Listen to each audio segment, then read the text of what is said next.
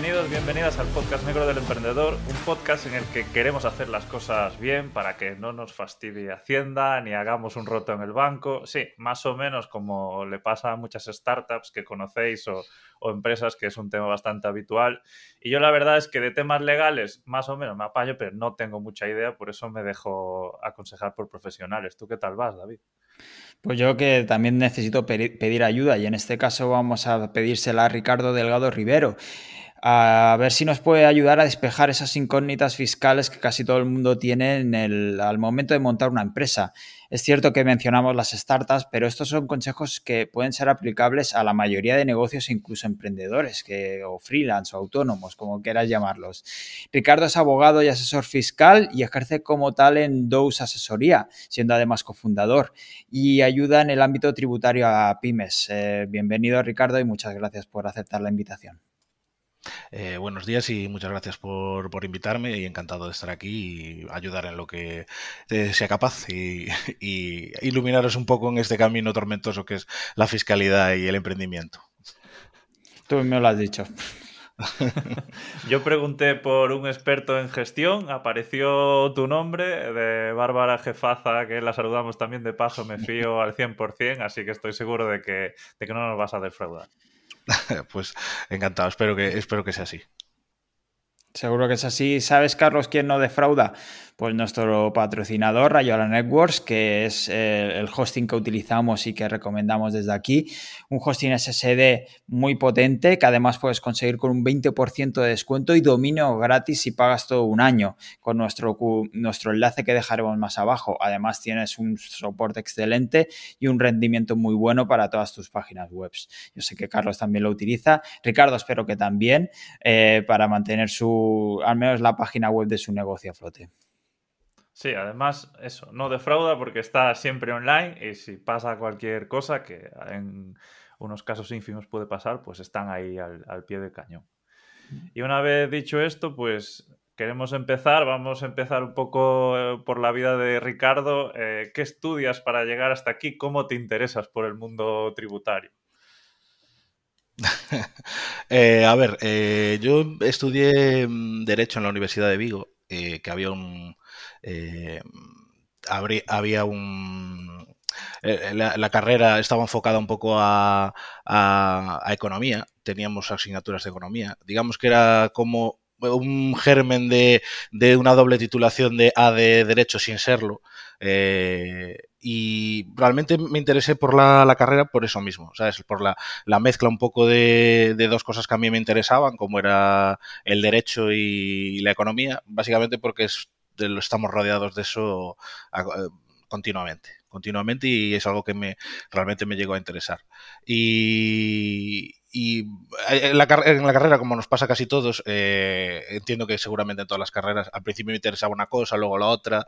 Eh, según vas descubriendo nuevas, nuevas asignaturas, dices, uy, ¿cómo me interesa esta cosa? Pero, o esta, esta rama o tal. Pero al final, con el paso de los años, lo que es la, tributación eh, eh, es algo que realmente me llegó a apasionar, pues es lo que digo. Eh, lo encuentras en todos lados, cualquier política que se pueda hacer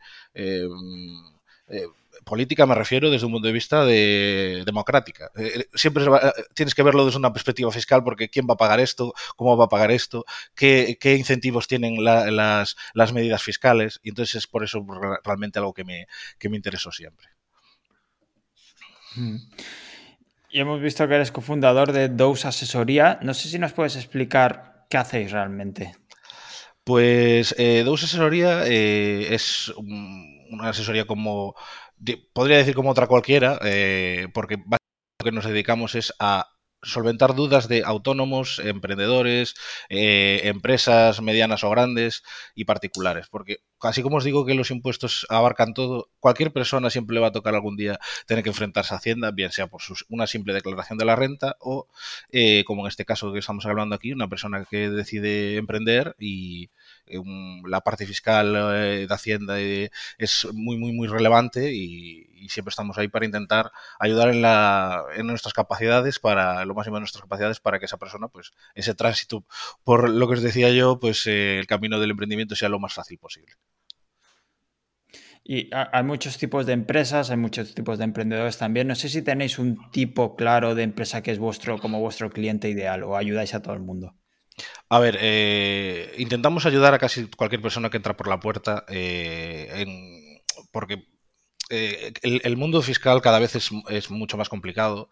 se requieren conocimientos cada vez un poco más ya solo para hacer un, simple trámite como presentar una declaración de la renta, muchas veces una persona que no tenga conocimientos, que sea una persona mayor, que no tenga conocimientos tecnológicos, le va a ser muy complicado. Entonces intentamos eh, ayudar lo máximo posible. Nuestro objetivo, claro, siempre van a ser, obviamente, eh, sociedades eh, y personas que emprenden con, una vocación de un negocio con cierta continuidad y de crecimiento. Eso va, siempre va a ser nuestro público objetivo, pero intentamos obviamente ayudar a cualquier persona porque imaginaros que viene por aquí una puerta una, persona mayor que tiene que presentar la declaración de la renta y no sabe cómo, no le voy a decir, oiga, señor, márchese de aquí, porque eh, no, porque ya te digo, si, si cometes un error, eh, la administración, yo siempre le digo a los, eh, a los clientes que es como un elefante, va firme, lento, pero muy seguro y te puede llevar por delante.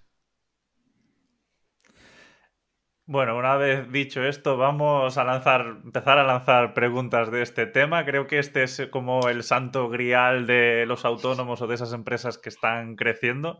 ¿En qué momento compensa crear una empresa? Todo el mundo habla de cifras, pero estoy seguro que hay que tener muchas más cosas en cuenta. Sí, sí. Yo, yo más que las cifras, eh, yo, yo creo que eh, lo que la gente se tiene que fijar es eh, qué, es lo que quiere del negocio. Es decir, eh, hay diferentes formas jurídicas, puede ser un autónomo, una sociedad limitada o incluso una cooperativa, que muchas veces la gente no lo piensa. es necesario realmente plantearte qué, idea tienes de qué va a ser tu negocio, qué, objetivos tienes a medio plazo porque claro, si, si tu modelo requiere, si tu negocio requiere financiación, ser un autónomo eh, es a lo mejor un poco complicado de, de, articularlo, a lo mejor es mejor fijarte en una sociedad también fijarte, por ejemplo, cuántas personas sois. Si sois eh, varias personas, lo normal es constituir algún tipo de sociedad, da igual la bueno, da igual no, eh, eligiendo alguna forma jurídica adecuada. Entonces, yo más que en los ingresos, lo que le digo a la gente es ¿qué, es tu objetivo? Es decir, ¿qué, es lo que quieres hacer con esto? Eh, ¿Vas a tener empleados o no? es decir, según los intereses que tú tengas a la hora de desarrollar el negocio, es escoger la forma jurídica más adecuada, sea una sociedad, sea un autónomo o, cualquier otra. Eh, más que en las cifras, porque al final eh, los impuestos no deja de ser un peaje, que los vas a pagar de un lado o de otro, y, lo, interesante es lo, que tú quieres hacer con tu negocio en, el medio plazo. Eh, y entonces con, esas, con esa idea buscar la mejor herramienta que te pueda ayudar para llegar a tus fines. Y si mis fines es pagar menos, eh, Ricardo, eh, ya empezamos, empiezan a salir dudas y preguntas en ese, en ese ámbito, muchos temas que además que estamos viéndolo por internet siempre en estas conversaciones. Entonces te lanzo la primera pregunta, trampa entre comillas. ¿Se puede trabajar en España y crear una LLC o una OU, que es la empresa en Estonia? Eh, sí, sí, sin ningún inconveniente. Es decir, a, ver, sin ningún inconveniente, me refiero a la. Eh, tú puedes constituir la sociedad, eso es articularte como, como mejor eh, creas que puede ir tu, tu actividad. ¿Qué es lo que pasa? Hacienda tiene unos criterios que te tienes que acoger a ellos eh, y porque si en algún momento te comprueban o, no sigues sus criterios, hombre, puedes obviamente recurrir como, como mucha gente lo, puede hacer. El último caso, por ejemplo, es muy famoso, el de Xavi Alonso, eh, eh, que consiguió ganar a Hacienda en el Tribunal Supremo. pero bueno, es decir, cualquier forma que tú, que tú elijas puede ser adecuada pero siempre teniendo en cuenta qué criterios tiene Hacienda a la hora de que tú lo articules de esa forma. Eh, a la hora de mm, yo soy residente fiscal en España y constituyo una sociedad fuera, eh, lo interesante es que te pongas claro si eh, Hacienda puede interpretar que esa sociedad, aunque esté fuera, es residente en España. Es decir, em, Hacienda tiene un, criterio de residencia de las sociedades que no es solo las que están aquí registradas, sino las que uno entre otros requisitos que si eh, la dirección está en España, reside en España, puede entender que esa sociedad está en España residente y tiene que tributar aquí. Y da igual que esté registrada en Estonia, en Delaware o en donde sea. Entonces te podría decir, me da igual que tributa allí, eh, tienes que tributar aquí, vamos a ver lo que dice el, convenio de doble imposición con ese país, si es que existe, y la mayoría de, convenios de doble imposición que existen eh, establecen que las sociedades, uno de los criterios para determinar eh, la residencia fiscal de esa sociedad y dónde tiene que tributar esa sociedad es la dirección efectiva donde se encuentra. Es decir, si es un consejo de administración o un simple administrador que reside en España, puede llegarse a entender que es en España. Eh, obviamente, si ambas eh, jurisdicciones eh, entienden que, según sus normativas y según el convenio corresponde a su país la residencia fiscal de esa sociedad, se establece un procedimiento de, entre ambos países para determinarlo y, de ahí pues saldrá el resultado de dónde tendrás que tributar. Eso es una cosa que hay que tener clara si vas a constituir una sociedad fuera de España. Y otra también es que mm, existe una norma un poco mm, para atrapar eh, la tributación de sociedades que intentan escapar tributación en España, eh, da igual que seas una persona física o, tengas una sociedad que participe, con participaciones en una sociedad extranjera, eh, donde establece que pues, si esa sociedad no tiene los medios suficientes para realizar una actividad, pues es digamos que, que, es una sociedad pantalla para camuflar lo que tendrías que tributar aquí, tributarlo en ese país y es un país que no es de la Unión Europea y, su tributación es baja, puede interpretar que decirte, esos ingresos tienes que imputarlos en España, me da igual que estén allí en, en donde sea, en Filipinas, en Estonia, bueno, en Estonia en este caso no porque es la Unión Europea, eh, o Estados Unidos, o donde sea. Eso hay que tenerlo claro, es decir, eh, saber en qué terreno nos movemos y, y por supuesto, puedes constituir la, sociedad en el, en el, país que quieras, pero siempre teniendo claro los riesgos que puedes asumir o no y eh, si, si, lo que estás haciendo eh, está de acuerdo con la normativa española o no. En este caso, entonces, Ricardo, entiendo que eh, lo ideal sería ir a tu gestor, ¿no? Tu gestor de confianza, decir, mira, yo quiero constituir una empresa, estas son mis condiciones, ¿puedo hacer esto o no? Correcto, correcto. Efectivamente. Eh, básicamente porque eh, cada uno es un mundo. Es decir, yo puedo realmente constituir una sociedad eh, fuera de la Unión Europea, fuera de España, pero que realmente sí que sea una sociedad formalmente, que realiza una actividad formalmente, pues que incluso con trabajadores o, o actividades subcontratadas y tal. Entonces cada uno es depende de muchos factores, depende de muchos factores. Entonces, eh, a la hora de constituir una, sociedad de estas características, o cualquiera, incluso una en España, eh, lo importante es siempre eh, asesorarte primero, porque una, una, vez que haces algo es más difícil solventarlo que ya tenerlo previsto y, y, saber a qué tenerte, en qué terreno nos movemos. Vale, vale. Y más allá del territorio, ¿de dónde? ¿Cuál crees que es la estructura legal más adecuada para crear una startup desde el punto de vista fiscal?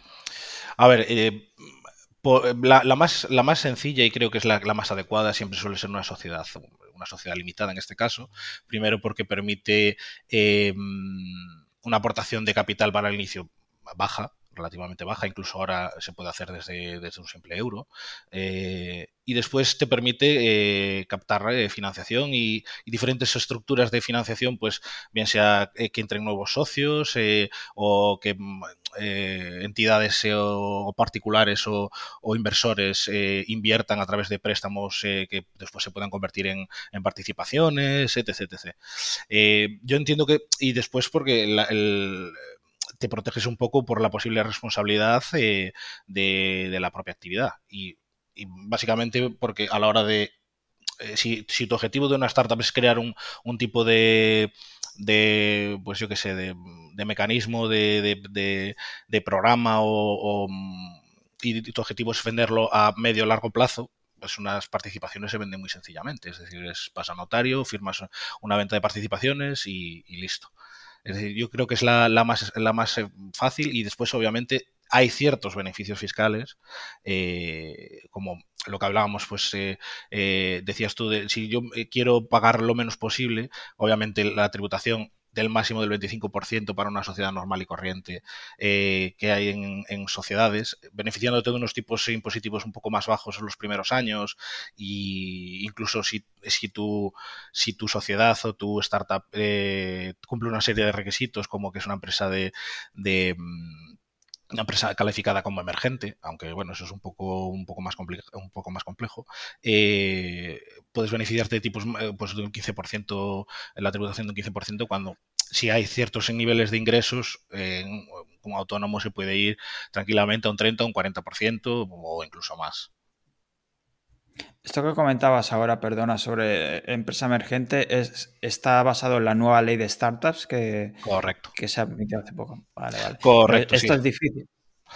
A ver, eh, es difícil, eh, es, un régimen eh, que se te aplica durante cinco años, desde, que desde que la empresa está registrada en el registro mercantil, que, que te permite, pues, em, una tributación durante esos 15 años, eh, perdón, 15 años, no, 5 años, eh, menor. Y algún beneficio, bueno, que a mí me parece un poco ridículo, como aplazamientos más ventajosos y, tal, aplazamientos de impuestos más ventajosos, pero es, es un eh, el principal problema es que tienes que cumplir una serie de requisitos y que la administración te califique como empresa emergente. O sea, que es un proceso que yo constituyo mi sociedad, voy a Hacienda que me califique como, eh, perdón, Hacienda no, es el, lo tenía por aquí anotado porque eh, es un poco complicadillo, lo tenía por aquí.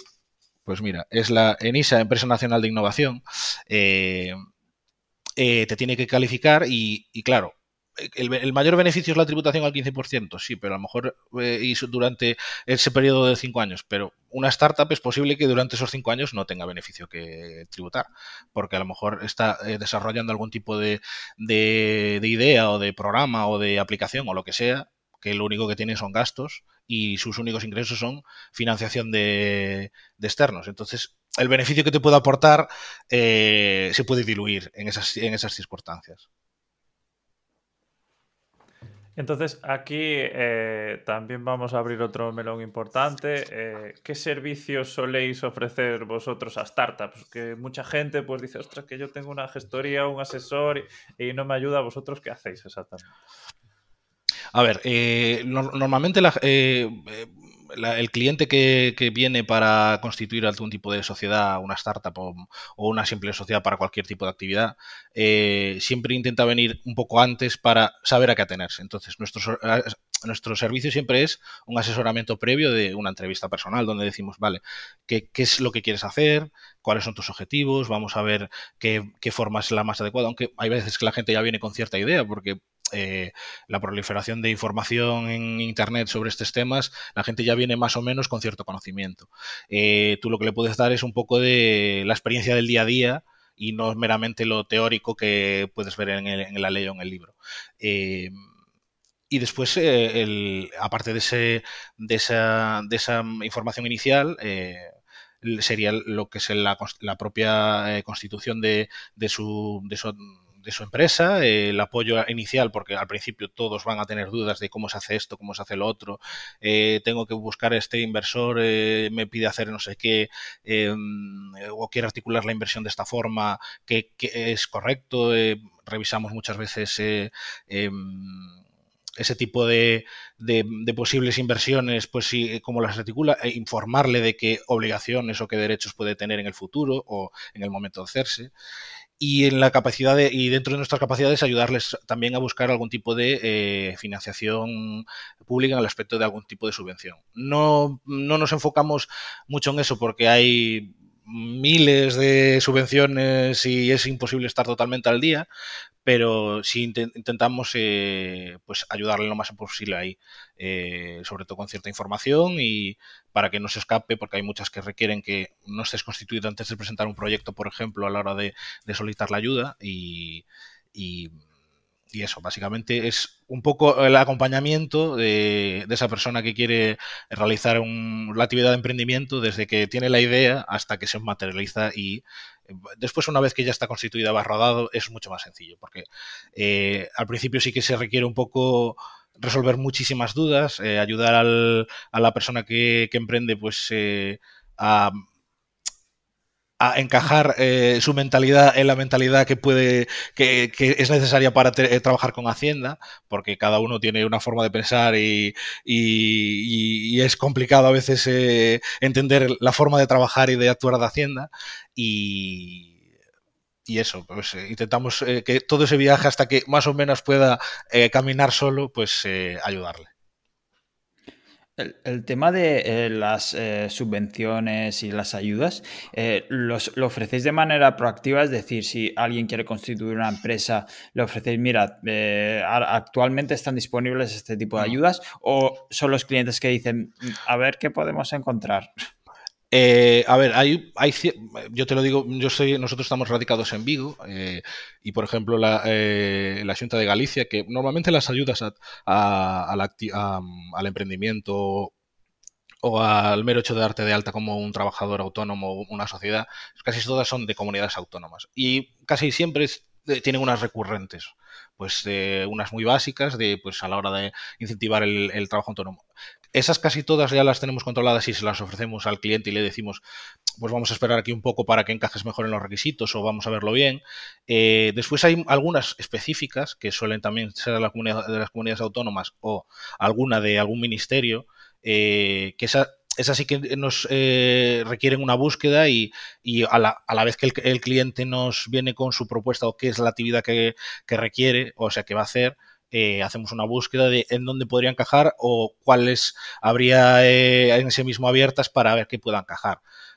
porque ya te digo, hay algunas de sectores específicos que salen de vez en cuando o o cada año varían sus requisitos, y entonces eh, esas no las tenemos del todo controladas porque ahora mismo debemos tener, pues no sé, 200 eh, clientes, una cosa así, claro, no abarcamos todas las actividades posibles y es imposible estar al día de todas las subvenciones que hay.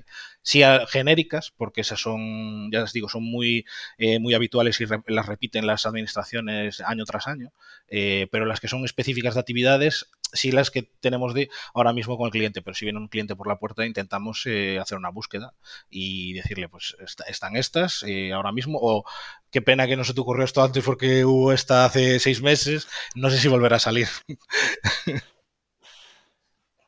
Entonces, eh, si alguien está buscando una gestoría, una asesoría, no sé si Dose admite más clientes, pero tú, eh, si a lo mejor no puede recurrir a ti, ¿en qué le dirías que se fijara? ¿Qué red flags ves al momento a lo mejor de buscar un, asesor o un, gestor? Eh, a ver. una de las cosas es el tiempo que pueda dar una respuesta. Es decir,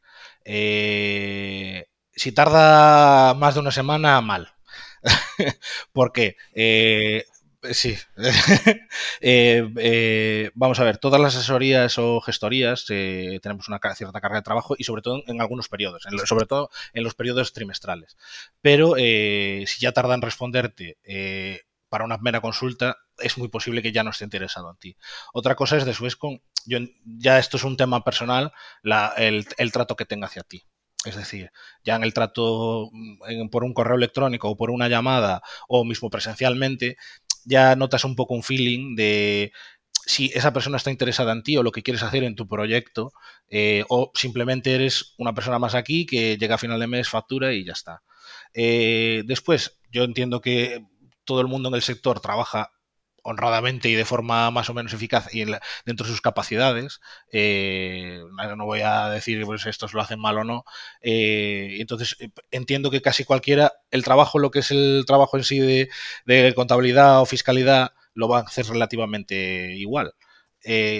creo que es más un tema de sensaciones, de que te puede dar, porque al final tú cuando desarrollas un, proyecto, emprendes, tú necesitas apoyo, necesitas contar con una persona, no, diría un amigo, pero sí una persona de confianza, de que, a ver, le estás, le estás eh, eh, dando eh, un proyecto, un bebé, digamos, que tienes una idea de, para desarrollar y tendrás un millón de dudas y te sentirás muchas veces solo y que haya una persona que te apoye y que sientas ese, ese feeling con esa persona, yo entiendo que es muy importante porque después, ya te digo, yo presupongo que casi cualquier persona que se dedica al asesoramiento lo hará medianamente bien o intentará hacerlo, intentar hacerlo bien y yo si veo que hay algo que se me escapa, ya le diré, mira, yo esto es algo que no tal, pero conozco a una persona que te puede echar una mano tranquilamente en este tema y entiendo que la gente actuará así. Entonces, yo diría más un tema de sensaciones y, y el tema de la rapidez en la respuesta, claro.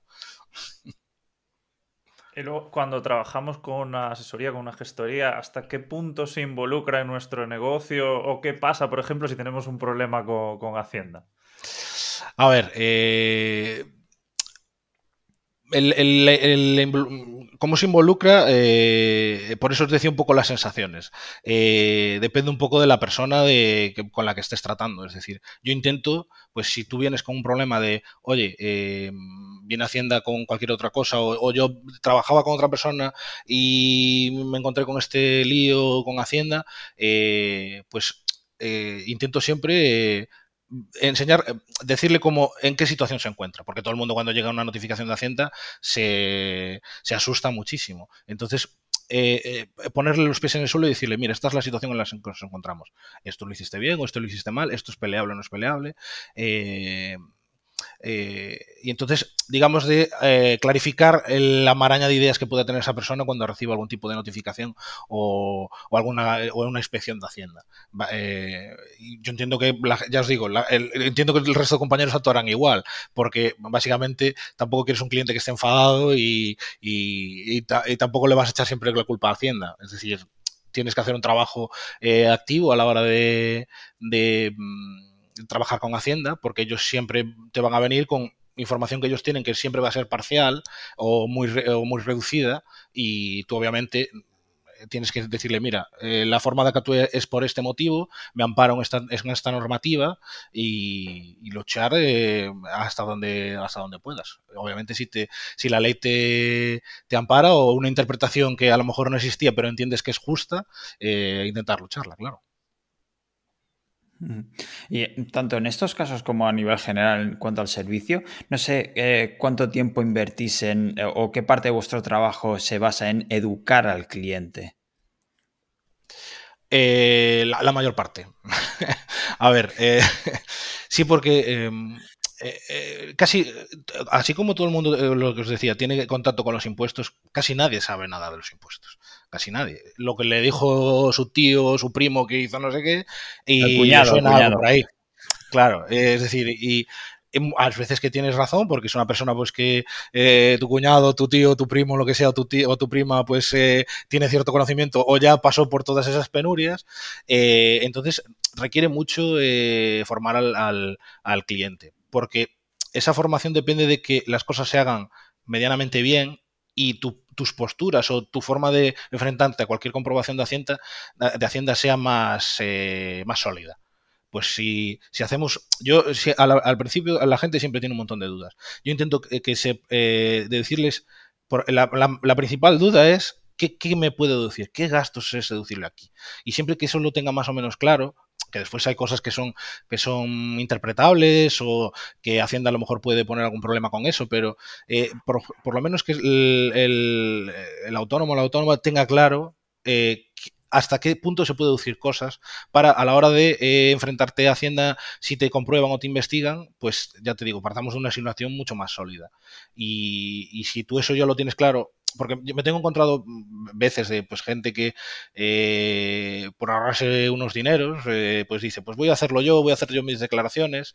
Y claro, luego te vienen con el lío, pues eh, y Hacienda normalmente cuando te comprueba o te investiga te da unos plazos muy cortos. Y no, es que eh, me, están me están comprobando el año pasado y claro, me piden aquí los libros registro, es decir, la contabilidad de tal, pero yo, yo tengo aquí las facturas, claro, eso requiere hacer un trabajo de, realizar ese libro, eh, cotejar si lo que se dedujo esa persona era deducible o no, un trabajo intensivo que a lo mejor en los 10 días hábiles que te da Hacienda no va a ser eh, suficiente. Entonces, pero si ya tenemos ese trabajo medianamente hecho, esa persona sabe eh, pues mira, yo sé que te pasé estos gastos y yo te dije que los metieras porque, bueno, a lo mejor no tal, eh, voy a correr con el riesgo, pero esa persona ya sabe en qué situación está. O sea, es decir, eh, em, ya tenemos cierto camino hecho y, lo único que sería es realmente pues ver la interpretación que tiene Hacienda sobre em, gastos o, no ingresos que, te está imputando, por qué tú los calificaste así o los, o los declaramos así. Os decía, digamos, es una posición más teórica que no práctica de esfuerzo de, puntear eh, facturas y todo lo demás. Para mí personalmente, eh, creo que la parte de educación, que es, eh, la necesito toda, pero ya empezaría entre la, diferencia entre una gestoría y una asesoría, porque a veces no me queda muy claro, no sé si me puedes despejar esta duda. A ver, es, es, las diferencias son pocas, es decir, eh, para una asesoría no se requiere ningún ninguna titulación. Sin embargo, para una gestoría eh, es un colegio profesional que requiere, eh, si mal no recuerdo, creo que ser licenciado en Derecho y, o ser economista. Y pasar un examen donde una vez que lo pasas te colegias. Eh, los gestores, al contrario que, mm, los asesores, eh, tienen convenios con muchas administraciones donde pueden hacer muchos trámites eh, de forma mucho más sencilla, como transmisiones de vehículos, procesos de extranjería, también se dedican bastante, pero el asesor depende de la titulación que tenga, pues si estudió Derecho, si estudió ADE, si estudió Económicas, y el colegio en el que esté o la asociación a la que esté adherida tiene un convenio, unos convenios o no eh, con determinadas eh, administraciones para hacer trámites.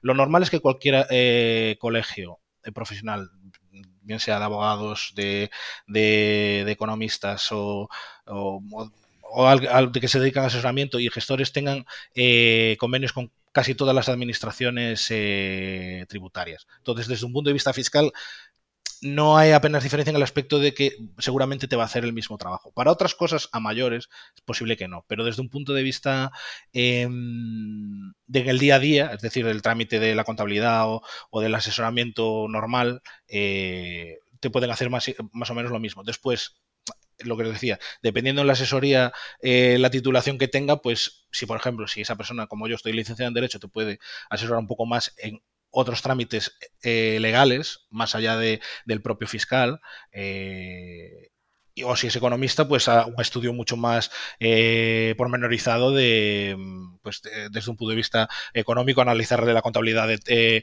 financiera de tu o asesoramiento de, fuentes de financiación o cosas así. Vamos, depende un poco de la titulación, pero a lo que es en el día a día de asesoramiento básico, normal, de funcionamiento del día a día o la contabilidad, más o menos eh, podrían decirse que pueden hacer lo mismo.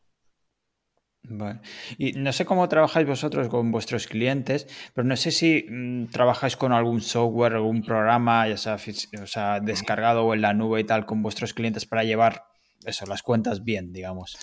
Sí, a ver, eh, no, tenemos una herramienta para facilitarle a los clientes. Eh, em, digamos que ellos hagan un poco ese trabajo, es decir, que ellos tengan que vayan mecanizando, digamos, eh, sus ingresos y sus gastos para después nosotros eh, revisarlos. Eh, digamos que vamos un poco a la antigua en ese aspecto, estoy intentando cambiar ese punto, pero ahora mismo estamos en la versión antigua de tráeme o con la mayor periodicidad posible, mándame lo que tengas para ir viendo cómo vas. Eh, pero sí que hay herramientas eh, que estamos intentando implementar.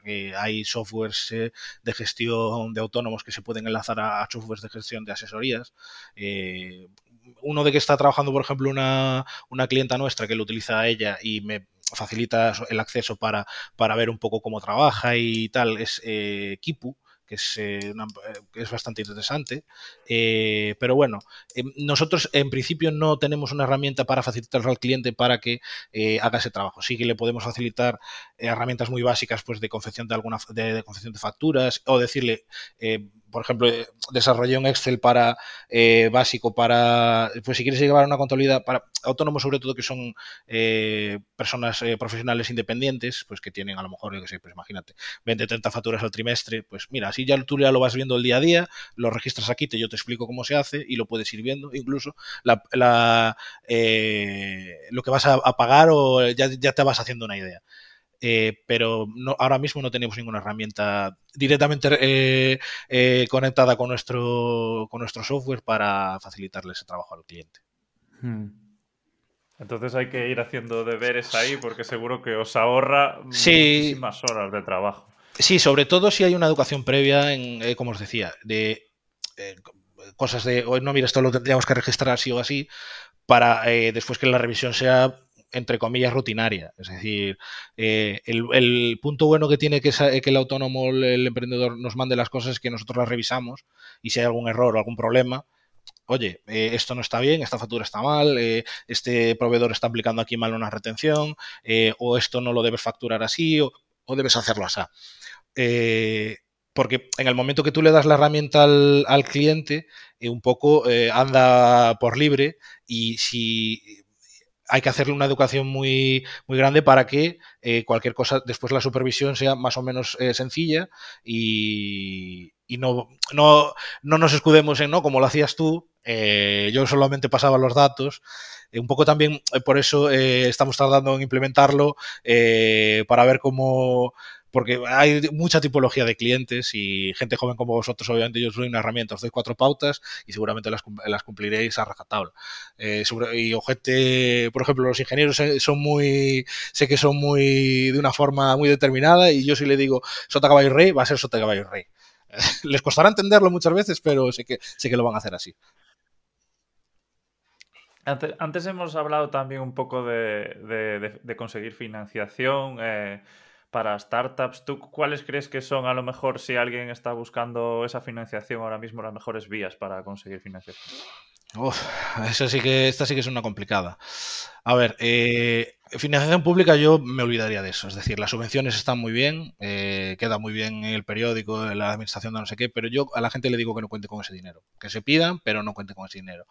Eh, eh, sí que hay instrumentos que la mayoría de administraciones intentan hacer a través de ciertos institutos de inversión que tienen eh, préstamos eh, financiados donde a lo mejor el tipo de interés no es el de mercado, sino que lo tienes financiado a un tipo de interés más bajo, que puede llegar a ser interesante. Eh, sociedades de garantía recíproca, eh, que suele haber una mínimo una o dos por cada provincia, eh, que son entidades que se dedican a inversión de actividades con cierto riesgo. Le tienes que presentar un proyecto, tiene que parecerles interesante. Y obviamente después inversores particulares. Ese es el, es el, santo grial, digamos, de esto sería lo interesante, pero claro, eso es lo más complicado de conseguir. Sé que, por ejemplo, eh, no sé si lo harán todas, eh, pero la Cámara de Comercio de Vigo tenía, eh, tiene un servicio de, asesoramiento donde personas retiradas ya de la actividad industrial o, de emprendimiento de, económica acompañan a, las, a los, emprendedores indicándoles dónde eh, o dónde poder asesorarse, dónde poder buscar fuentes de financiación. Sé que la Cámara de Comercio de Vigo lo hacía, entiendo que será un programa que estará en el resto de cámaras de, comercio. Esa herramienta un poco anticuada que parece que vas allí vas a ver barcos eh, haciendo barcos en madera, pero alguna herramienta que puedas llegar a utilizar eh, y sobre todo a la gente le diría que para petar en todas las puertas, es decir, intentar ver no, hay gente que la primera fuente de financiación que se le ocurre es su propio banco. Es decir, el banco, yo, yo llevo trabajando toda la vida con mi, con mi banco. Bueno, pero esto es un mercado y cada uno, tiene, cada uno tiene sus eh, ventajas e inconvenientes y entonces intenta buscarlo lo máximo posible. Y, lo de las, eh, sociedades de garantías de época lo, repito porque casi nadie sabe ni que existen eh, y suele ser una fuente de financiación interesante.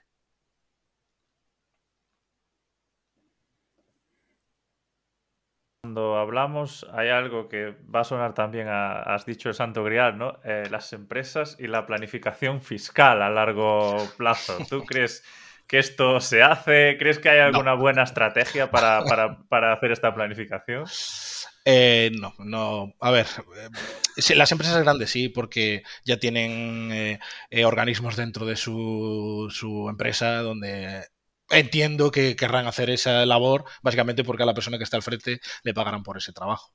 Eh, pero lo que es el emprendedor puro y duro que está empezando, no porque se preocupa del día a día, es decir, de cómo voy a pagar la factura de, este, de este, colaborador o lo que sea. Sí que es eh, pertinente porque mm, casi cualquier beneficio fiscal que tú puedas obtener eh, requiere cumplir una serie de requisitos que, por regla general, te requieren un plazo de, cumplirlos. Eh, pues que estés, eh, que tengas una plantilla, un crecimiento de plantilla durante X años o que, destines eh, un activo a esta actividad de, durante tanto tiempo.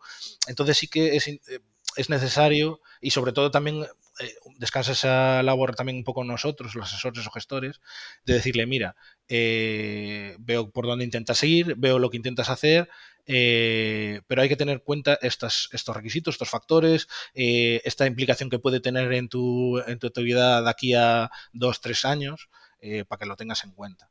eso también es una labor que tiene que salir de nosotros porque yo ahora mismo eh, una persona empieza, le, eh, le, doy pinceladas y le hago una formación, pero para funcionar, eh, para empezar a caminar. Eh, ya, ya no estamos hablando de caminar, estamos hablando de hacer actividades mucho más complejas y entonces, si yo ya veo por dónde intentas ir, decirte, pues es mejor a lo mejor pillar este camino o un camino entre medias o si vas por aquí, esto es lo, el resultado fiscal previsible o que nos pueda esperar.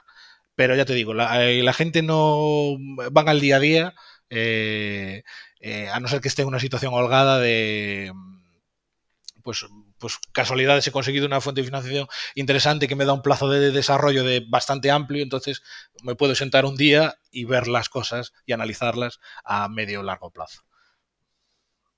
Hmm. Y no sé si tienes en mente más o menos cuáles son los principales errores de las pymes españolas en materia tributaria, sobre todo en cuanto a las que empiezan.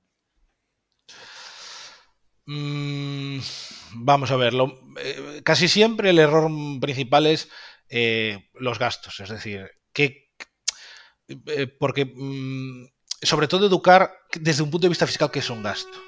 Es decir, porque tú entiendes un gasto cualquier desembolso de dinero que tú hagas. Eh, y cuando no es así. Eh, hay cosas que, pues, según la naturaleza que tengas, pues es simplemente un movimiento de dinero que no te computa como un gasto. Y entonces, eh, la gestión de tesorería es, primordial, porque al principio siempre vas a estar más o menos en la cuerda floja y contar con tesorería suficiente para, eh, con cash suficiente para hacer frente a, tus pagos y a los pagos de Hacienda eh, es primordial. Otro de los errores es el tema del IVA. Es decir, la gente muchas veces eh, aplaza IVAs, es decir, llega el día del IVA, eh, sale tanto a pagar del IVA. Bueno, pues lo aplazamos en concatena aplazamientos de IVA y a lo mejor llega el IVA del cuarto trimestre de 2023 y está pagando aún el de 2021. O sea, es decir, ese es un error muy, eh, muy grave y que intentamos que la gente eh, que no lo cometa porque es que cada tres meses vas a tener que, que volver a la dinámica y si tienes una actividad donde eh, tu principal fuente de ingresos es, eres tú, un conocimiento o un, un, servicio, tus gastos serán mínimos. Será pues el alquiler de un local si lo tienes, el pago de, de, de cualquier ser, de proveedor de servicios. Entonces, eh, lo normal es que eh, tengas un IVA a pagar y, y, tienes que contar con ese IVA, no es tuyo. Puedes pasar pues eh, en un momento que necesites eh, hacer una inversión fuerte, pues contar con ese dinero que sabías que era para pagar el IVA, pues eh, ahora mismo y una forma transitoria aplazar un IVA, pero si empiezas una dinámica de aplazar IVAs trimestralmente, entras a una rueda que es muy difícil llegar a salir. Y, y hablando de e errores, ¿ves muchas sanciones habitualmente? Mm, no, a ver, non eh, sanciones que digas tú, ostra, me está fastidiando mi actividad. Eh, lo, más común, las sanciones más comunes son sanciones pequeñitas, de, errores formales, pues de, eh, pues se presentó esto fuera de tiempo o, hubo que hacer una complementaria y me ponen un recargo, es decir, ese tipo de cositas. Sanciones de yo te hago una comprobación o una inspección lo tienes todo mal o casi todo mal o, o, muchas cosas mal y entonces en vez de pagar X tenías que haber pagado X más mil o tres mil o lo que sea, no es tan común porque la actividad inspectora o comprobación de Hacienda no, no es, eh, pese a que tienen unas herramientas enormes, es imposible que co comprueben, investiguen o, eh, inspeccionen a todo el mundo. Entonces, y, la mayor parte de las veces intentas hacer las cosas bien y muchos trámites se quedan en nada. Es decir, pues eh, Hacienda te requiere información para ver que todo esté correcto, ven que todo está correcto y acaba ahí. Y, muchas veces lo que te digo, si la educación que le das al cliente hace que que llega más o menos el camino o la interpretación más normal de la más eh, habitual de la norma o la que Hacienda interpreta o los tribunales interpreta que es la correcta si sigues ese camino a lo mejor pues dos tres errores te pueden hacer pues en vez de pagar pues tienes que pagar un poquillo más como las sanciones eh, por regla general van en base a lo, que he dejado de ingresar eh, pues si lo dejado de ingresar es una cantidad pequeña la sanción será pequeña. Lo, ya te digo lo normal son suelen ser sanciones de pequeños errores formales que son sanciones que pueden ser como mucho de 75 euros, 150 euros, una cosa así. Y no sé si tienes un porcentaje en mente, pero no sé si nos podrías decir cuántas se pueden recurrir normalmente. Las gordas, eh, yo le digo a la gente, a ver si, a ver, eh, la situación depende de cada uno. Pero las gordas me refiero a una gorda si yo te hago una comprobación, eh, una inspección y interpreto que muchos de tus gastos o dejaste de declarar ciertos ingresos y entonces te, te pasan una liquidación provisional con un importe muy elevado que eso entraña una sanción muy elevada. Eh, ahí, eh, dependiendo de la situación, eh, es posible recurrirle y ganar, porque una sanción no, por regla general, Hacienda la, impone como un automatismo. Es decir, se dan estos presupuestos, encajan dentro de la ley, esto es una sanción. Pero las sanciones requieren que haya un elemento subjetivo que es la culpabilidad. Es decir, que, yo sepa que, que eso está mal, que actúe eh, em, eh, así a conciencia y, por eso lo hice. Pero si tú te en una interpretación eh, justa de la norma o en una interpretación que tienen los tribunales de la norma o ya te digo, o que no hay ninguna interpretación porque es algo nuevo, pero que es una interpretación justa y válida, eh, el concepto de culpabilidad eh, se difumina ahí un poco. Y entonces muchas de las sanciones que se, que se, que se, recurren y se ganan en recursos es por la falta de, de esa culpabilidad, de ese elemento subjetivo de la sanción.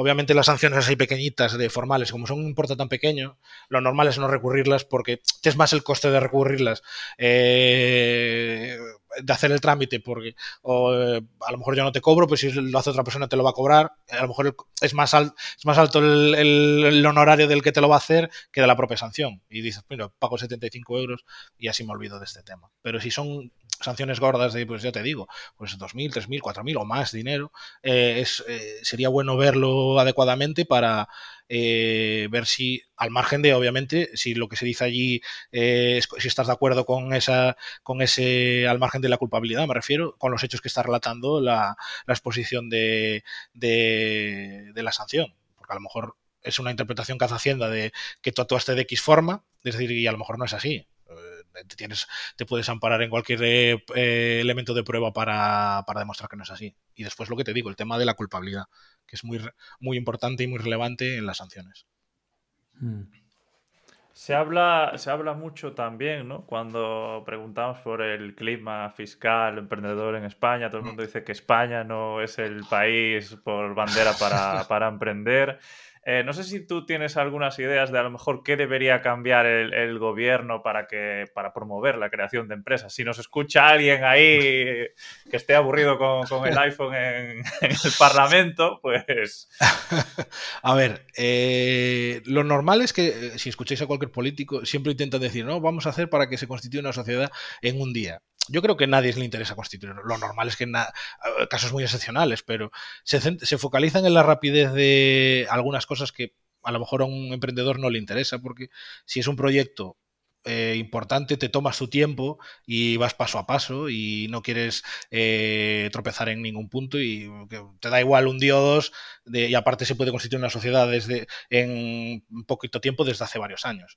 Eh, pero la, carga burocrática eh, que requiere em, emprender es muy alta. Es decir, em, ya simplemente ser autónomo y llevar tus obligaciones al día requiere un trabajo que a lo mejor tú no tienes y tienes que contratar ese servicio a una persona como yo o como cualquier otra y a lo mejor tu actividad pues es muy sencilla y o incluso eres una persona interesada que lee y que dices yo soy capaz de llevar esto y, eh, y tal y es decir, eh, se, está llegando a un punto de, una burocratización y de un que, te dificulta el trabajo del día a día.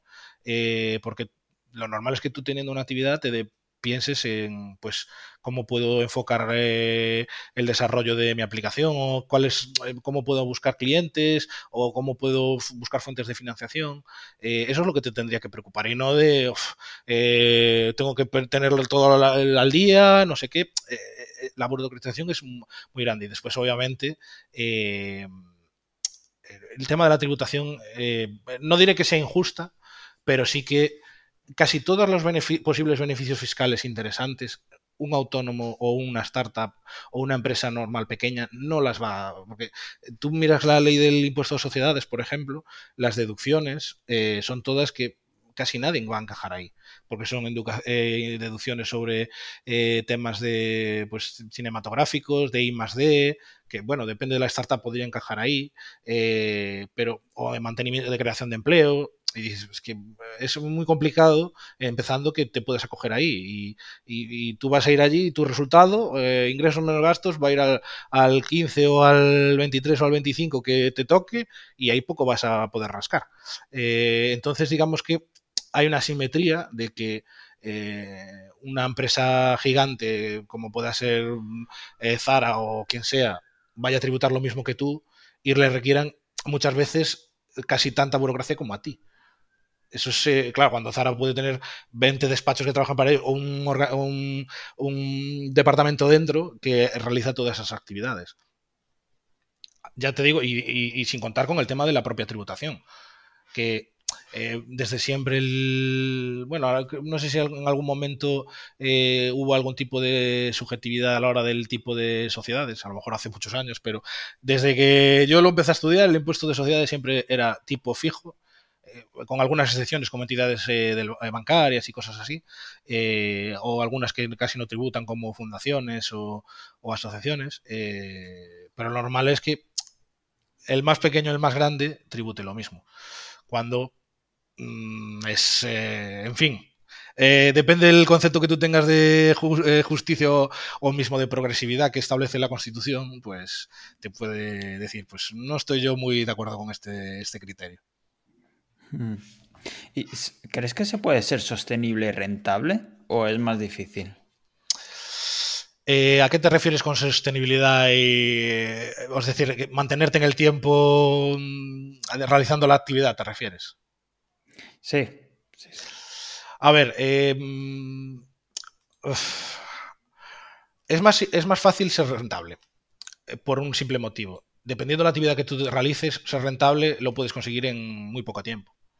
Es decir, si tú prestas un servicio, eh, pues si tú eres un programador, eh, y empiezas a trabajar desde cero, sin, ya sin hablar de un desarrollo amplio de, un proyecto a largo plazo, sino de pues, que trabajas algún tipo de plataformas de su contratación de, de profesionales, eh, puedes obtener una rentabilidad muy rápida, porque tus gastos apenas serán mínimos de pues tu luz y tu internet de tu casa y listo.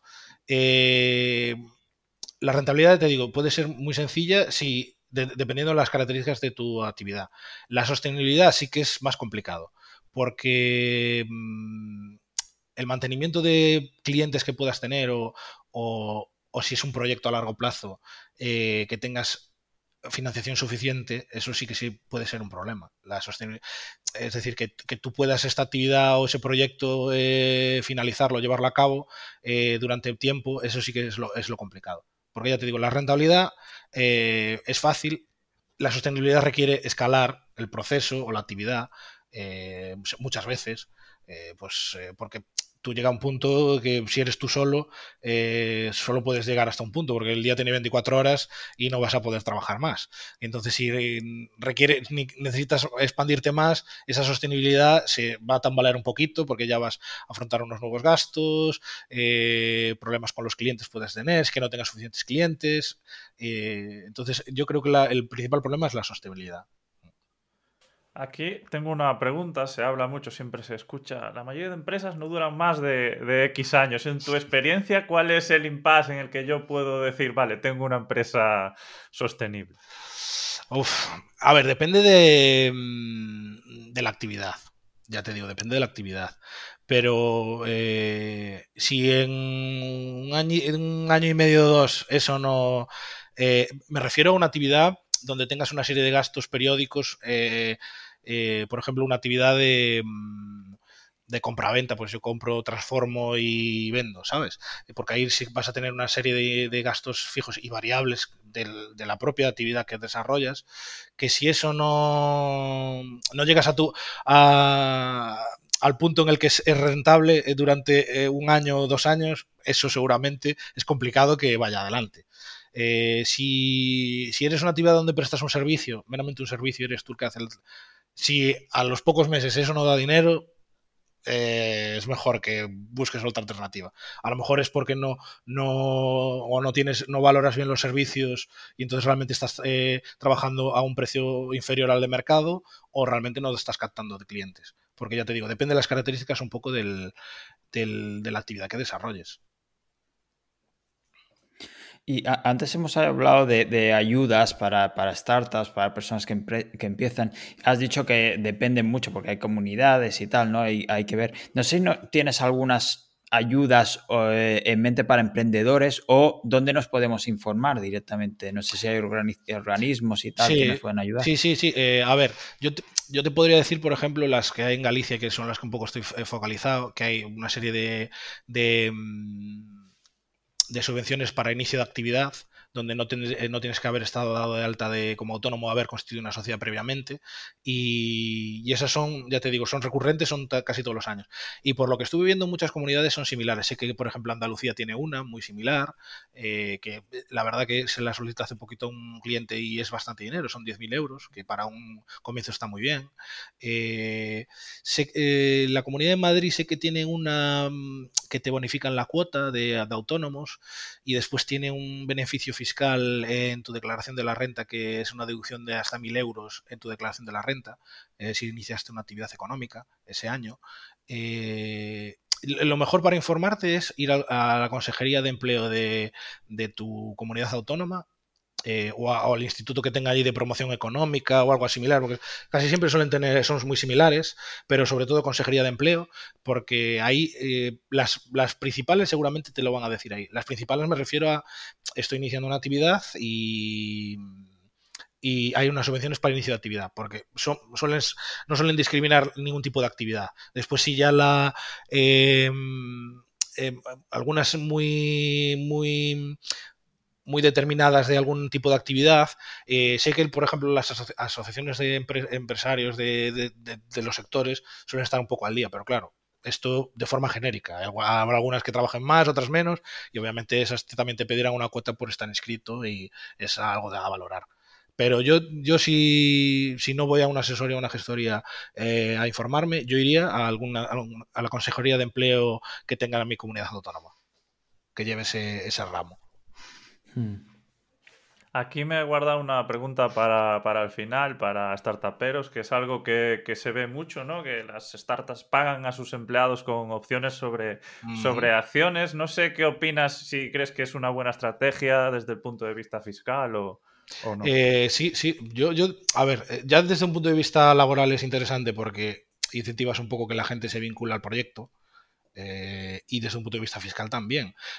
por ejemplo, eh, desde el punto de vista fiscal, eh, eh, las, entregas de acciones a los, perdón, a los trabajadores se califica como en su renta como una renta en especie, pero eh, no tributa si eh, esa entrega de participaciones eh, no supera ciertos límites y esa persona, pues, creo recordar ahora que eran 12.000 euros, una cosa así, en la valoración de esas participaciones o, mm, opciones o acciones que se le entrega un año. Entonces, claro, esa persona recibe ese rendimiento, no va a tributar por eso y eh, consigues cierto incentivo a que esa persona eh, se, vincule más al proyecto. Y también eh, ahora están, intenta, sé que el gobierno hizo algunas modificaciones en, en, la ley del, IRPF y del impuesto de sociedades para incentivar que las empresas también realicen planes de pensiones o hagan aportaciones a planes de pensiones de, de trabajadores para que sea más atractivo eh, a, esos, a, esas empresas y a esos trabajadores, eh, para la empresa que sea un gasto, incluso hay deducciones a día de hoy para, para ese tipo de, de, gasto, al margen de que sea un gasto, pueda computar como un gasto en el impuesto de sociedades, existen deducciones eh, para la sociedad y después para el, para el que lo recibe, para el trabajador reduce su base imponible. Es decir, pues si sumando todas las rentas que tiene durante el año suma 20.000 y hay una aportación de 1.000 euros, esos 1.000 euros se restan sobre esos ingresos a la hora de calcular el impuesto. Es decir, si está incentivando ahí, entiendo que para compensar eh, seguramente o para mitigar los problemas que pueda tener la seguridad social en el futuro, eh, eh, pero sí, es decir, sobre todo, ahora mismo esas dos cosas están incentivadas y algunas más, pero yo lo, lo analizaría también desde la perspectiva, si interesa, eh, eh, laboralmente, o laboralmente diría, no, en el ambiente de la empresa que haya ese serie de incentivos, más que desde porque fiscal vas a tener el beneficio. Entonces, eh, sí que es interesante, sí. Aquí, bueno, eh, has abierto y dicho algo que yo creo de forma fehaciente. ¿Tú crees que cómo estarán las pensiones en, 20 o 30 años? Tú que controlas más de la materia tributaria. A ver, es, complicado. ¿eh? A ver, yo, yo soy un firme defensor del, del sistema de pensiones, pero hay un problema y hay, hay, mucha gente cobrando y no tanta gente pagando. O eh, lo que se paga, de hecho, es deficitaria desde hace más de 10 años la seguridad social. Entonces es un problema, es un problema. Eh, y la gente siempre se escuda en que en cualquier momento pues eh, no es necesario que se, las prestaciones de la seguridad social se paguen solo con las aportaciones de las cuotas de, de seguridad social, sino con impuestos. Pero claro, eso lo estaremos desviando de cualquier otra inversión que pueda hacer el Estado, pues yo sé, en autovías, autopistas, autovías, eh, hospitales o lo que sea. Entonces, es un problema, un problema gordo. Y eh, es, de complicada eh, solución. Es de complicada solución porque mientras, mientras haya un ratio de personas trabajando tan pequeño, va a ser complicado, va a ser complicado que sea sostenible a largo plazo. Pues, Ricardo, la verdad es que ha sido una conversación eh, en la que nos has educado muchísimo, antes que comentábamos que sueles educar a, clientes, pero por concluir, por cerrarlo, si tuvieras que dar un solo consejo eh, a la hora de gestionar una empresa, ¿cuál sería? Uf, pues así que es complicada. Eh, pues no sabría decirte. y, eso, que yo administro mi propia empresa. pues no sabría decirte, no sabría decirte. Pues eh, em, eh, fórmate. Es decir, fórmate eh, sobre el fiscalidad, legalidad de tu actividad, porque eso te va a evitar muchos problemas te va a evitar muchos problemas. Fórmate, bien sea tú mismo de que mm, eh, compras libros o atiendes a cursos o, que una persona experta te dé su consejo o su formación, porque eso te va a evitar, porque de tu campo tú ya vas a saber. De tu campo de, pues si eres eh, ingeniero industrial, tú ya sabes de tu campo. Si eres eh, desarrollo, ingeniero de telecomunicaciones, también sabes de tu campo. Pero en el momento que empiezas una actividad es un campo totalmente nuevo para ti y decir, no, yo lo dejo todo en manos de mis asesores. Sí, está bien que confíes en tus asesores, pero eh, esa persona también te va a decir, oye, ocurre esto y lo otro, y si tú no sabes lo que te está diciendo, eh, estás totalmente a ciegas. No es que confíes, es que está dirigiendo esa persona a tu negocio por ti. Entonces, eh, fórmate, fórmate y sé que no le va a gustar a la gente porque la fiscalidad, la legalidad de, mm, eh, es, algo horrendo, yo lo sé, a mí es algo que me apasiona, pero yo entiendo que a la gente no le, mucha gente viene aquí, yo es que los números, yo es que soy de letras, yo es que los números no me gustan o tal, pero es, es la supervivencia de tu negocio, es la supervivencia de tu negocio y, y, saber pues por qué se hacen las cosas. Es decir, pues eh, rómpele la cabeza a tu asesor o a mí o a quien sea o a tu gestor y esto porque es así, y esto porque es, porque es así. Y el IVA entonces cómo es eh, y, y porque básicamente para tener una, una visión de lo que estás haciendo. Porque es, es el, una parte, a lo mejor no sé, eh, tal como está organizado el sistema, es a lo mejor el 50% del tiempo que vayas a destinar, lo vas a destinar a eso, a, dirigir tu propio negocio y a saber por dónde vas. Y como no sepas la fiscalidad, o más o menos un poco, o la legalidad que envuelve tu, actividad, eh, mal vas a ir. Pues la verdad es que creo que después de esta pregunta has dejado claro un poco la gente que nos haya escuchado todo lo que tiene que hacer para iniciar su negocio, incluso los que están, hay gente que lleva 10 años con el negocio y sigue perdida con, este tema, que se forme esa gente también. Eh, entonces, bueno, nos gustaría saber también dónde pueden encontrarte si la gente quiere comunicar contigo, ¿Por dónde te pueden contar? Pues eh, por, internet eh, buscas Dose Asesoría, eh, ahí hay una página de contacto en Google o nuestra página web y intentaremos responder lo más rápido posible para concertar una cita telefónica, videollamada o presencial, que por suerte tenemos clientes de todas partes de España, en Valencia, en, en Madrid, en Andalucía o, mismo en Galicia, pero fuera de nuestro alcance en el día a día de poder estar cara a cara. O sea que en eso no, no va a haber ningún, ningún inconveniente por nuestra parte. Entonces, si algún día quiero cambiar de gestor, puedo llamarte sin problema o mandarte un mail. Sin problemas, sin problemas. Si ves que tardo mucho en responderte, como decía, eh, piensa, a lo mejor no está interesado. Pues dejaremos la forma de contacto y tu página web en las notas del programa en podcastnegrodelemprendedor.com. Ya sabéis que a nosotros también nos podéis contactar. No prometemos responder tan pronto, tan rápido como Ricardo, pero algún día responderemos.